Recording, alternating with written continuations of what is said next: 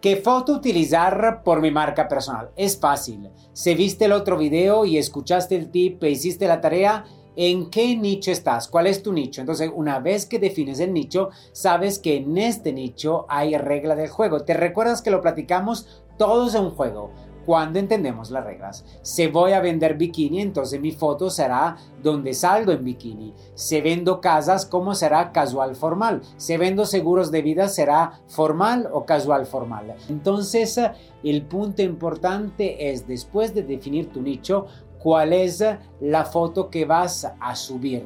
El punto importante es que en la mayoría de los casos eh, tienen la gente que ver tu cara. Entonces tiene que una foto ser una foto bastante cercana porque la gente quiere ubicarte. Y esta foto la vas a utilizar en todas las redes sociales que vas a estar. ¿Por qué? Para que la gente te ubique más rápido. Ahora, la foto, independientemente en qué sector tienes que estar o que estás, necesitas estar como peinado, arreglado, eh, bien cuidado y entonces que te se veas también despierto, que te veas con una sonrisa, la sonrisa vende. Entonces eh, son pequeños detalles que tienes que tomar en cuenta en lo que es la foto. Ahora, te dije, dependiendo del nicho hay cosas importantes que tenemos que tomar en cuenta, que son los colores.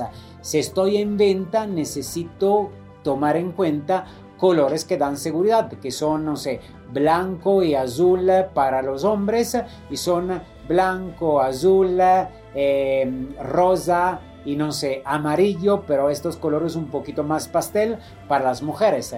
Eh, entonces, dependiendo del negocio en el cual estás, también haz una investigación sobre qué colores eh, hacen más match en ese negocio, como ahorita te acabo de platicar el negocio de venta. Entonces, el primer punto para crear tu marca personal es la foto. Utiliza estos tips y cambia ya rápido la foto a tu perfil de tu marca personal.